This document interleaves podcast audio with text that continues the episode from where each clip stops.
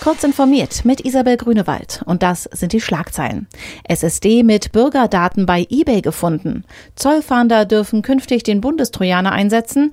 Frankfurt am Main ist wieder online und erstes Bild eines schwarzen Lochs ist Durchbruch des Jahres. Arbeitet eine Behörde mit persönlichen Daten von Bürgern, ist besondere Sorgfalt geboten. Dennoch tauchte bei eBay eine SSD mit Zehntausenden Bürgerdaten auf.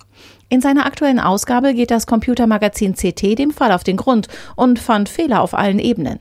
Offenbar hatte die Zulassungsstelle Coburg beim Austausch der vermeintlich fehlerhaften SSD durch einen Dienstleister auf die Vernichtung des Datenträgers verzichtet. Dadurch ging die SSD in den Besitz des Lieferanten über.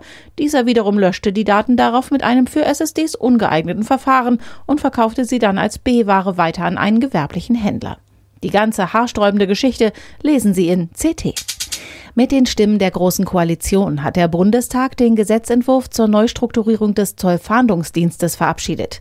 Mit der Initiative weitet das Parlament die Kompetenzen des Zollkriminalamts und der Zollfahndungsämter etwa bei der auch präventiven Überwachung der Telekommunikation sowie des Brief- und Postverkehrs deutlich aus. Verbunden ist damit auch erstmals eine Lizenz, den heftig umstrittenen Bundestrojaner verwenden zu können.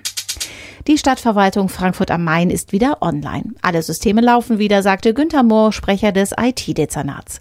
Inzwischen ist auch die Website der Stadt wieder erreichbar. Nach einem Angriff mit dem Computerschädling Emotet vom Mittwoch hatte das IT-Dezernat aus Sicherheitsgründen die städtischen Computer heruntergefahren.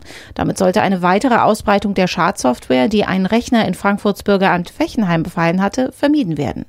Mit Bad Homburg vor der Höhe ist aber noch eine zweite hessische Stadtverwaltung von einem Malware-Befall betroffen. Die erste Aufnahme eines schwarzen Lochs ist für die Macher des renommierten Science Magazins die wichtigste Forschungsarbeit in diesem Jahr.